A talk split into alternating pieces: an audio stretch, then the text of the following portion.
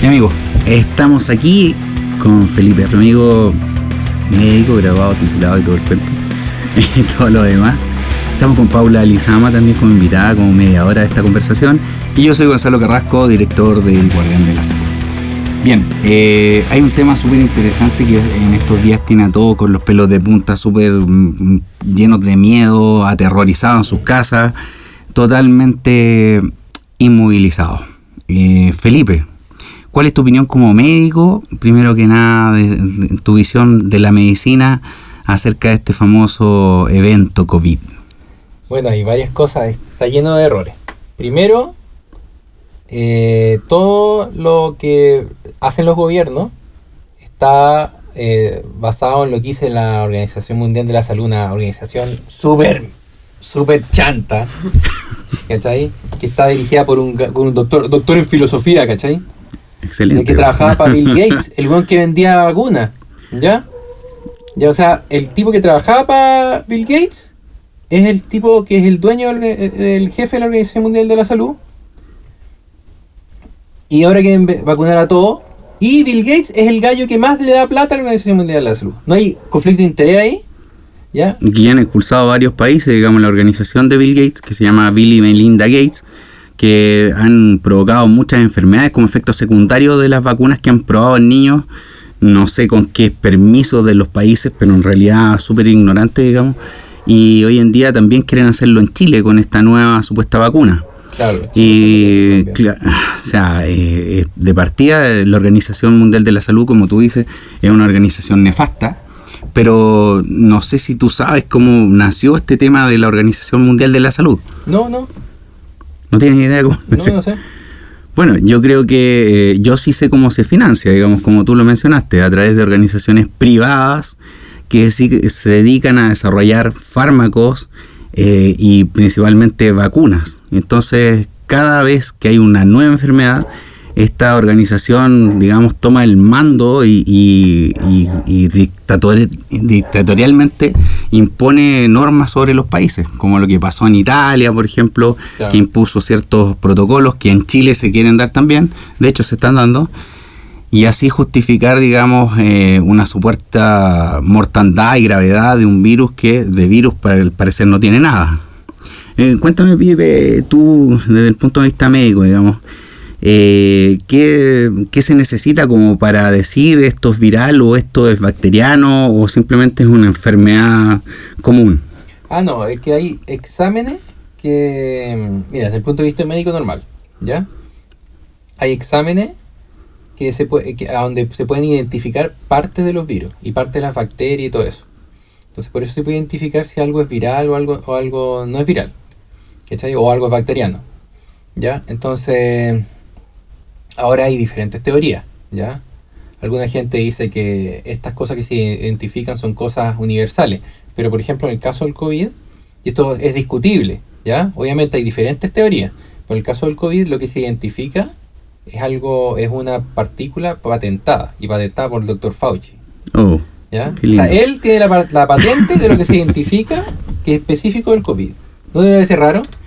¿Ya? No, me parece trucho, me parece corrupto. ¿ya? Eh, claro. Entonces, eh, para identificarlo, eh, los, los virus y la bacteria, hay diferentes exámenes que pueden identificar pedacitos del virus o pedacitos de la bacteria. Así se identifican. Claro. Y digamos que estos pedacitos se identifican a través del examen PCR, que su creador, Carimulis, dice que es tremendamente inexacto, él mismo lo dice, y especialmente inexacto para identificar cualquier tipo de virus, porque los virus no tienen cadenas eh, largas de ADN como el ADN de un ser humano, que es para que fue creada la PCR, para duplicar ADN humano. Y lógicamente no, no, puede, no han podido, digamos, identificar una cadena de ADN completa de este famoso COVID. Por lo tanto, no se podría de ninguna forma medir con el PCR, que se ha identificado como la prueba máxima. Y aparte que tiene muchos falsos positivos esta misma prueba. Eso es lo que iba a decir, mm. exactamente. Muy buena. Ah, eh, lo que mide, eh, aporte, lo que mide es eh, básicamente una proteína de los coronavirus. Hay 36 tipos de coronavirus. Este es uno de esos 36 teóricamente. ¿ya? Es como ir a buscar un, chino dentro de China. Sí. Vamos a medir Cualquiera se parece y Claro, todos son. Son Ya. 36. Son 36. No estamos como atacando porque sí. Estamos viendo la inconsistencia. La inconsistencia la vamos a, atac- la vamos a decir, "Ay, aquí hay una inconsistencia. No es porque sí. ¿Ya? O sea, no, no, no es como lo estamos odiando porque sí, ¿cachai? No, si fuera una enfermedad real, yo de verdad acataría todas las normas y m- metería las manos al agua hasta que se me arrugaran eh, con jaboncito gel. Claro, lo que pasa es que aquí eh, es una oportunidad increíble para llevar a cabo planes diferentes de diferentes organizaciones del mundo, ¿ya? Que están, de hecho, eh, los planes están eh, a, a servicio, a, a visibilidad pública, ¿ya? O sea, por ejemplo, el reporte de la montaña de hierro, Iron Mountain, o la Agenda 20... eh, 2030. 2030, o la, eh, la del 2000 a- antes, ¿ya? Porque siempre se van... eh, Cuando se le van dilatando un poquito los planes. Sí, porque aquí hay un, claro, eh, bueno, es otro tema. Ya, pero, pero, es parte de una agenda globalista, digamos, eh, o- Sí, que, que, Sí, que desea porque, como imponer cierto orden, como, como se dice que es conspiranoico, pero en realidad como que todo nos conduce hacia allá, como im- imponer un orden mundial, ya es un orden mundial el hecho de que todo el mundo esté dentro de sus casas, que todo el mundo mantenga cierta distancia y que todo el mundo use mascarilla, o sea, ¿qué más orden mundial quieren? No, o sea, está a la vista de que alguien está dictatoriando las cosas que se deben y no se deben hacer. O sea, como sería como muy tonto pensar que no es un plan mundial. claro, y literalmente un plan mundial. Lo que pasa es que, eh, bueno, puede ser pura coincidencia todo, todo el rato, eh, es súper in- in- inocente, o puede haber, eh, mira, hay diferentes palabras que son palabras cargadas, que tienen un, un peso emocional. Por ejemplo, conspiración es una de esas palabras cargadas. Justamente. Eh, pero conspiración no es más que dos personas planeando algo, ¿ya? O sea, por ejemplo, todos los golpes de Estado han sido por una conspiración. ¿Acaso no existen los golpes de Estado? Entonces es una palabra cargada, tú dices conspiración, ah, no, lo que me, me pica, ¿ya? Pero no, existe, ¿ya? Si quieres le llamamos de otra forma, ¿ya? Colusión. plan de gente, colusión, eh, colusión existe, ¿no es cierto? Ya, esa es la cosa. Todos los pollos to- Entonces- enfadenados suben de precio al mismo tiempo. Sí, ah, Ah, qué- casualidad. qué cas- Casual- qué casualidad, ah, sí, somos muy inteligentes. Los pollos son más ricos. Sí, y después se hace más rico. Claro. Claro. Ya, y claro, y, y- y la cosa es que literalmente es un plan mundial para ciertas cosas. Y justamente están cumpliendo misteriosamente todas las cosas que, que querían con esta pandemia. O sea que la gente, primero que la gente estuviera dependiente del Estado, porque se quiebran todos los chicos. ¿Ya? Y solo quedan las grandes empresas y el Estado. O sea, la corpo- el corporativismo, ¿ya? que es el cáncer del, del- del sistema económico. Corporativismo, las grandes empresas y el Estado unidos. Claro, son como, eh, para que lo entienda la gente, es como empresas con, que, que son favoritas del Estado y obviamente le hacen muchos favores, le prestan mucha plata para sus campañas políticas y ciertas cosas que finalmente son eh, la devolución de mano que tienen que darle a estas Sí. grandes empresas que tienen que mantenerse abiertas y funcionando mientras todo el mundo está en sus casas. todos quiebran y se mantienen eh, dependientes del Estado. claro. El Estado, para que sepa la gente, es el organismo más asesino en la historia de la humanidad. ¿Ya? Solo en el siglo XX mató a más de 150 millones de personas. El Estado. Así que no digan, hoy qué lindo el papá está. No. El órgano más asesino en la historia de la humanidad. ¿Ya? Entonces, oh, justamente esto, curiosamente, eh, funciona para cobrar a todos los chicos y hacer que este, este Estado fascista, se podría decir, ¿ya? Que el fascismo y el comunismo al final son lo mismo. O sea, son las grandes empresas y el Estado en la, misma, en la cama, se podría decir. Es lo mismo. Claro. Entonces, eh, cumple eso. Cumple también la dispersión de la gente, o sea, que, que no haya conexión entre la gente. Que es súper útil, súper bueno para el sistema inmune. La conexión entre la gente. Claro, de hecho ahí tenemos un- una comunidad de, de- de microorganismos que empieza a enriquecerse y que obviamente fortalece el organismo que tiene muchas más bacterias, hongos y, y, entre comillas virus que, que- que células humanas, digamos. Sí. Que la gente aún no lo sabe, a pesar de que hay mucha información, que el proyecto del microbioma humano ha publicado papers gigantes acerca del tema, que están traducidos al español incluso, y quien quiera enterarse puede verlo en cualquier Sí. página de internet, digamos, medianamente creíble. Órdenes de magnitud mayores de DNA eh, bacterial en el cuerpo humano que DNA del ser humano. Y creo que, Órdenes de de, claro, creo que de 10 a 1, más o menos el- la proporción, como 100 veces más, Eh, o 10 veces más, 10 perdón. veces más, 100 veces más, algunos dicen hasta 1000 veces más. Claro, cuando si, si tomamos en cuenta de que la, el- la mitocondria fuera un, un- un ADN bacteriano, sí. ya se transforma en mil veces más Fácil, bacterias que fácil. células. Estamos hablando de que Fácil. seríamos un par de, de células flotando en un mar de bacterias. Sí, por lo menos el doble ya, ¿cachai?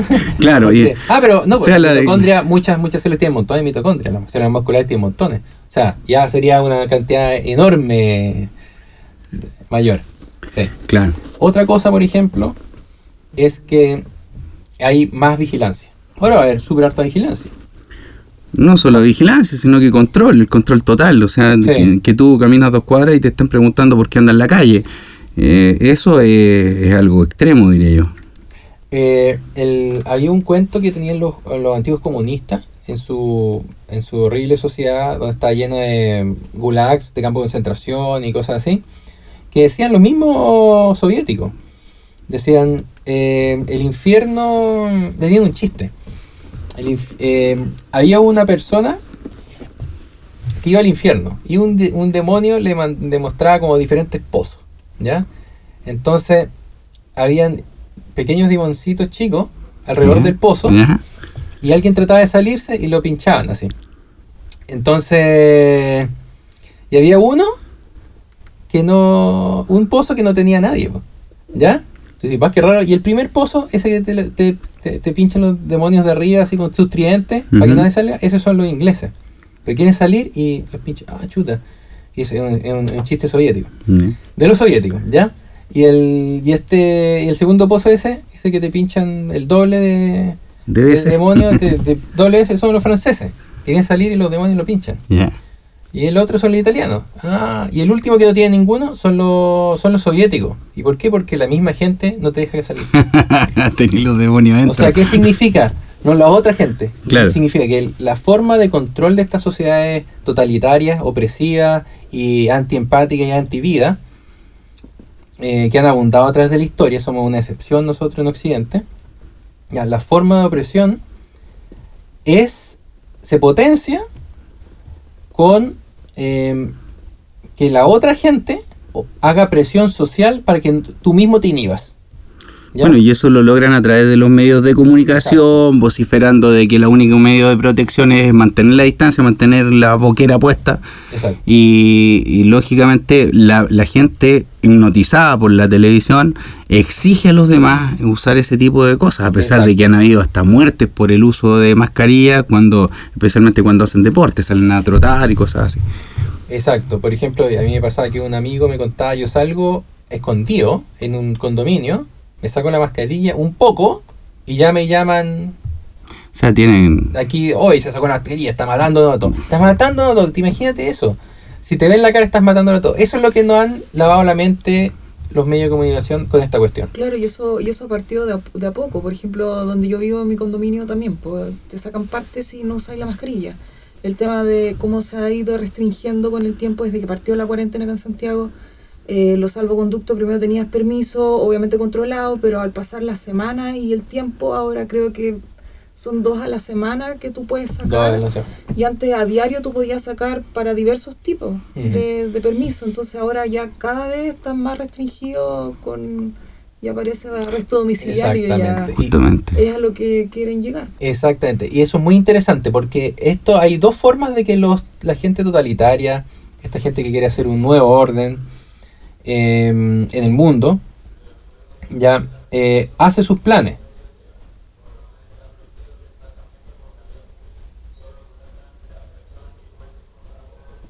Hablando de... Justamente. Sí. Nos vienen a Bueno, decir pasa, que... Pasa ahora que ya no pueden. carabineros Sí. diciendo que no podemos salir porque partió el toque de queda a las Sí. 10 de la noche. Ya, Bueno, Parece que vamos a tener que quedarnos acá con Carlitos. sería espectacular.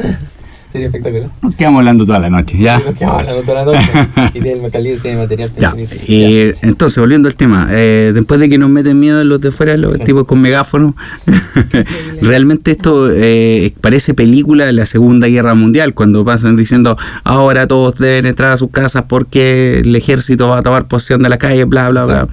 Es lo mismo. ¿no? peligroso, Y- parte a las 10 de la noche. Entonces Eh, que... No, eh, esconderte. claro, justamente el bicho se pone mala persona de noche. Exacto, pero eh, Es maravilloso. las palabras en la boca, se pone mala persona, ¿ya? Ya, entonces hay dos, la gente tiene que entender que hay dos, em, dos formas en que todas estas totalitaristas, ya, globalistas, ya, hacen sus trucos.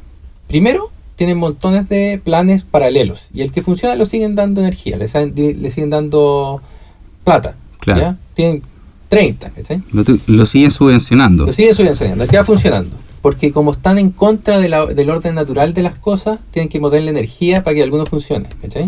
Forzarla, claro. Claro, como estar subiendo todo el rato eh, eh, por, por una mm, cascada para arriba, ¿cachai? Claro. Entonces, si esta roca te agarráis, te agarráis fuerte, le dais plata. Pero si esta no, no te funciona, no le dais plata y, eh, hasta que agarráis una roca que podí y ahí Claro. subís un poquito más. Así es. Claro. ¿ya? Porque está en contra del orden natural de las cosas, ¿ya? Entonces, eh, ¿qué es lo que pasa? Que usan dos técnicas principales. Una es que van de a poquito, de a poquito, extendiendo su poder eh, ante la gente, ¿ya? Haciendo sus planes, ¿ya? Por ejemplo, hoy creo que vamos a poner un poco de cámara de seguridad aquí. Ah, ya, qué lindo. Y nadie se da cuenta.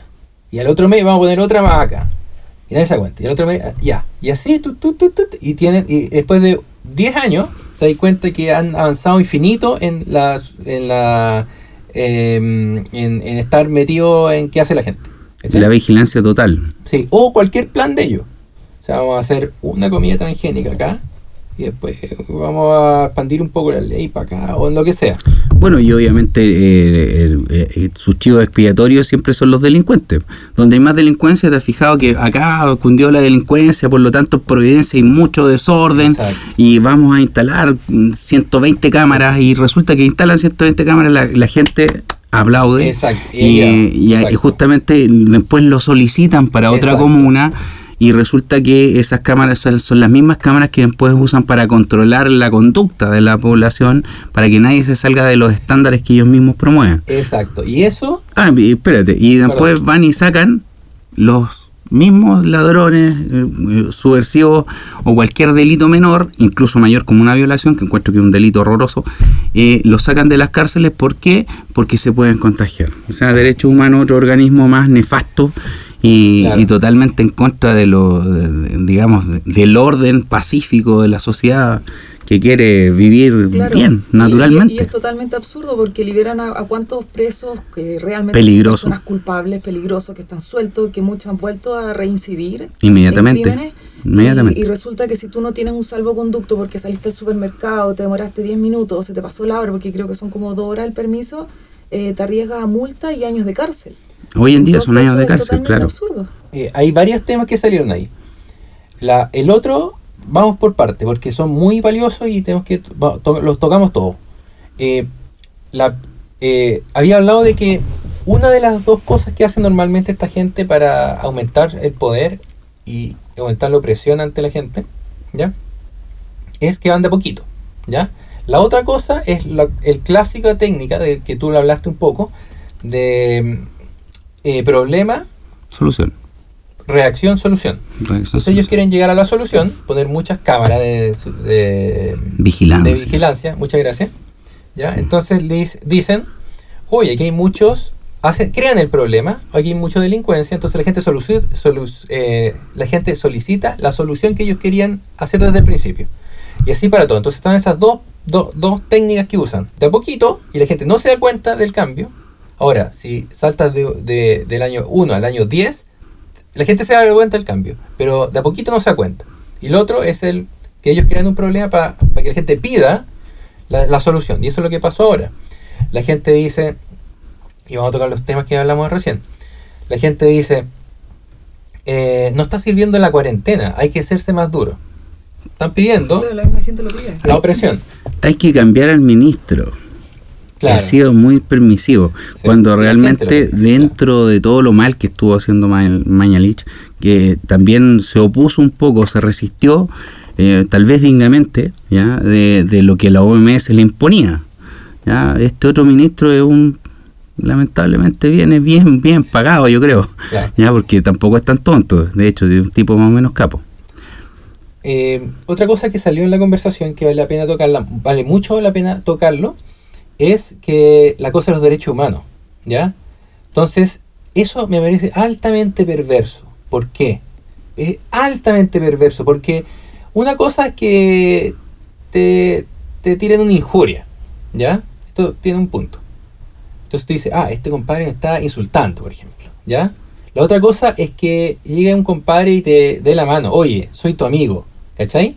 Y después, o te engaña, ¿cachai? O la señora, o la, el marido, ¿cachai? Eh, esta cosa de los derechos humanos es nada más que un truco emocional. Es un truco emocional para engañar a la gente, para forzar a la gente, como hacían los soviéticos que estamos hablando hace un tiempo, de que la misma gente se autocensuraba, un truco emocional, para gente que diga, no, derecho humano es lo más lindo del mundo, por favor, quítenme todos los, los derechos, to- to- Claro, ah, ah, por- derecho humano, qué lindo. Todo el compadre que use esa, el bla bla de... El bla bla, ¿por qué? Porque es un truco. No es que la gente no sea digna, que es diferente. Es un truco. Si- Eso de hablar de derechos humanos solo es un truco emocional. Mira cómo te despierta cosas cuando hablas de derechos humanos. Oh, despierta cosas. Ah, la, la belleza misma, la bondad misma. Es un truco. Están haciendo un truco, compadre. ¿Ya? Bueno, de hecho, el, el- el ser humano jamás se va a poner bondadoso por una ley, a no ser de que Exacto. sea una ley natural y, y Sí. que, que obviamente tenga algún, algún, algún ente con la su- suficiente moralidad como para imponerlo sobre los demás. Derechos humanos, si tú revisas cada integrante, todos son nefastos.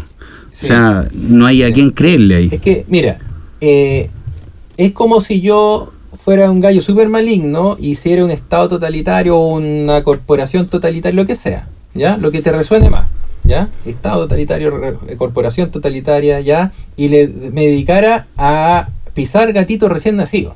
Un malo, man, ¿cachai? Yo piso los gatitos. Pero le hago un bla bla, digo, estoy, la humanidad, el, el planeta, es tan terrible, entonces yo estoy liberando el alma del, No, pero- del gatito hacia el futuro infinito, al infinito éter, y están felices. Entonces yo soy el liberador de los gatitos. Pero, y eh, hago organización de liberación de gatitos. Espérate un poco, eso pasó. Cuando mataron gatos porque supuestamente los gatos eran diabólicos, demoníacos, ¿sí o no? Le dieron una connotación mala y que los gatos eran como la mascota del demonio y eliminaron todos los gatos. ¿Qué es lo que pasó? Se armó la tremenda peste. Eh, si tú debes tener más memoria para eso, ¿qué peste fue la que vino después de que eliminaron todos los gatos? Porque la- los gatos era la eliminación de las ratas y las Claro. ratas se multiplicaron por millones y llevaron una tremenda peste. La peste bubónica en La peste- Europa y como un tercio de la población. Bueno, ¿quién propagó eso? La rata. El Papa. El Papa pues, Muy dijo, bien, muy el bien. Papa de ese instante fue el que dijo, los gatos son la mascota del demonio. Anda a saber tú por qué sentía por los gatos. po. ¿Ah? El compadre la cagó un poco ahí. po. Un poco mucho. La población. Bueno, tal vez eh, para él no fue un error. Claro, ahí. Felipe, yo creo que el tema de los derechos humanos da para hablar muchísimo, pero yo creo que la mayoría de nosotros se da cuenta cómo dándole derecho a, hacer ciertas cosas a otras personas nos vamos coartando nuestros propios derechos. Finalmente eh, se transforma todo en un relativismo nefasto que donde nada es malo, nada es bueno, no hay bien ni mal. Eso es el fin de los derechos humanos, digamos, a grandes rasgos. Y para ir terminando con este capítulo y seguir después, porque esto da para mucho, eh, ¿Qué recomendaciones darías tú como desde tu punto más naturópata y holístico del asunto? Más, más que del lado alopático que también tuviste toda tu formación. Ya. Sí, eh, excelente pregunta. Eh, dependiendo de la filosofía que se tenga, si es naturopatía, medicina tradicional occidental, ¿no es cierto? Nueva medicina germánica. Nunca sobra es que el sistema inmune esté en saludable. Perfectas condiciones. Óptimo. ¿ya? Condiciones óptimas. Entonces, muchas, hay muchas buenas técnicas para, su- eh, para mejorar el sistema inmune, para que esté en óptimas condiciones. ¿ya? Ayuda para todo. Así que no, no sobra. ¿ya? Regalan un par de tips. Por y nos ejemplo, vamos para la casa. apaguen la tele. Hay Muy bueno, muy bueno, excelente. Es el... bajar el estrés lo más, lo más posible. No vea. Qué buena, qué buena. Eh, primera buena recomendación, excelente. Eh, y cualquier fuente de este estrés que porque el sistema de la televisión es, es- es- te estresa todo el rato Es así el sistema eh, el sistema de la tele ya eso es lo que hace entonces apague la tele y conéctese con gente llame a gente si que si no quiere salir esté con Zoom con gente la cosa es que esté conectado con gente eso es muy muy muy bueno para el sistema inmune Eh, puede y para bajar el estrés ya Em, a ver, espérate, deja, deja, no importa. Ahí, ahí, no, sí, sí, que quería ver. Reduzca parte- el nivel de temor. La parte del estrés, sí. Es que hay un montón de cosas para, para el estrés. Por ejemplo, una cosa muy buena, ¿ya? Muy buena, realmente muy buena, es la meditación, ¿ya? Yo antes no lo creía, pero vi los estudios. Es una cosa que realmente aumenta el sistema parasimpático, ¿ya? Bajando el estrés, el sistema simpático mucho, ¿ya? Mm. 15 minutos dos veces al día. un- Una de las dos veces antes de dormir. Es súper, súper bueno para bajar el estrés. Eh, ejercicio de respiración. La ex- expiración en los ejercicios de respiración son es donde el sistema parasimpático aumenta. Entonces la expiración es lo más importante. Es cuando eso lo puede hacer cuando esté estresado, se siente estresado, un poco nervioso, así ya. Hay muchas otras cosas. Por ejemplo, un baño de tina con 10 a 20 gotas de aceite de lavanda antes de dormir. eh, mortalmente bueno. Es superior. Eh, pasando a otras cosas, la alimentación es totalmente importante. El 65% el 75% del sistema inmune está en el tracto gastrointestinal. Mira, qué buen porcentaje. La, eh, fuerte, porcent- fuerte porcentaje. Entonces la alimentación. Comer, por ejemplo, dieta mediterránea. Así, lo más, lo más, lo más simple que se puede hacer, dieta mediterránea con harto prebiótico, ¿no es cierto? Que es la comida de las bacterias. Tú, si comes bien un día, se te cambian las bacterias. Un día. ¿Ya? Con mucha verdura de hoja verde oscura, ya durante todo el día, eh, con fermentado, etcétera. ¿ya? Y sacar los carbohidratos, suspender totalmente los carbohidratos procesados, lo- a- eh, la grasa saturada y la grasa trans, eh, disminuirla también, ¿ya? Por diferentes razones. Ahí se puede hacer muchas cosas con la alimentación, pero básicamente esas cosas.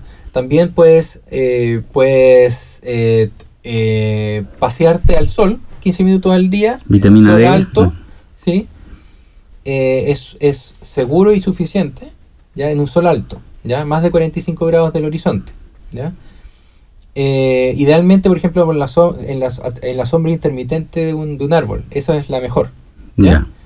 Eh, o suplementarse con vitamina D, ya. La mayor parte del mundo está, o por lo menos la, la mayor parte de, de Chile está falto de vitamina D, muy falto de vitamina D. En, niveles- esta época. Sí, los niveles de vitamina D en realidad necesarios son, en realidad son súper altos. ¿ya? También puede dormir bien, eso es esencial para todas las cosas. Dormir bien eh, hace que, eh, que todo el resto pueda funcionar. ¿ya? 7 a 9 horas, eh, idealmente dormir eh, todos los días. ¿ya? Y para eso hay diferentes cosas. O sea, no usar... Para que despierten algunos noche. después lo difícil. Sí, sí, Hay sí. mucha gente durmiendo. Y, y si quieren cosas extra, por ejemplo, pueden tomar zinc, 15-30 miligramos, ya, al día, ya. Eh, se, se, se toma por 3 meses o si tienes cobre, 2 miligramos al día de cobre, puedes tomarlo indefinidamente. El magnesio ¿ya? también ayuda. Eh, eh, el magnesio también ayuda, hace más de 300 cosas en el organismo y si lo tomas en la noche eh, ayuda un poco para... Más todavía para más, relajar. Más, más Mm. para relajarte, ¿ya? O vitamina C que también sube el sistema inmune, también hace más de 300 cosas en el organismo, ¿ya? Yo diría que muchas más, pues es como fundamental. Es fundamental, Claro. totalmente fundamental. Mm. Bueno, son consejos muy básicos para mejorar el sistema inmune siempre. ¿Ya? Otra cosa muy importante que se me olvidó es el ejercicio. Muévase. Muévase, muévase. ¿Ya? Eso mejora el sistema inmune y hace eh, eh, básicamente células. Repara el cerebro, eh, repara los vasos sanguíneos, montones de cosas. ¿Ya?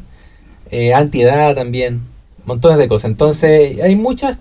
eh, Y por último, si no hace nada de eso, se ve más lindo. Claro, pero aún así, en lo que tú mencionas, que son recomendaciones súper eh, saludables y que no, no van muy diferentes de nuestro sentido común, pero las recomendaciones que manda el Ministerio de Salud, la Organización Mundial de la Salud, es como quédate en casa, no te muevas, quédate acostado, si te sientes mal, no te muevas, quédate en cama y aíslate de todo el mundo, pierde contacto, entonces es totalmente contraproducente. Sí. las Para que te enfermes y recomendaciones. justifiques nuestra pandemia. Exacto, y, Sí. y si Sí. tosiste tienes COVID, eres Sí. positivo o si no eres asintomático. Bueno, yo creo que esos son temas que vamos a ver en el Sí, próximo en el podcast. próximo. Ay, porque ahora Porque sí da- nos vamos a despedir. mucho, ya mucho- sí, queda mucho por ver Sí. y Felipe es un libro, así que vamos a sacarle el jugo, vamos a traerle los mejores resúmenes para los próximos capítulos. Vamos todos a, a cuarentenarnos, así que un gusto Felipe, gracias por, por estar con nosotros, por darnos todos estos tips. Gracias Paula por las preguntas, representando al público. Sí, Y gracias a todos los que están escuchando este post. Nos vemos.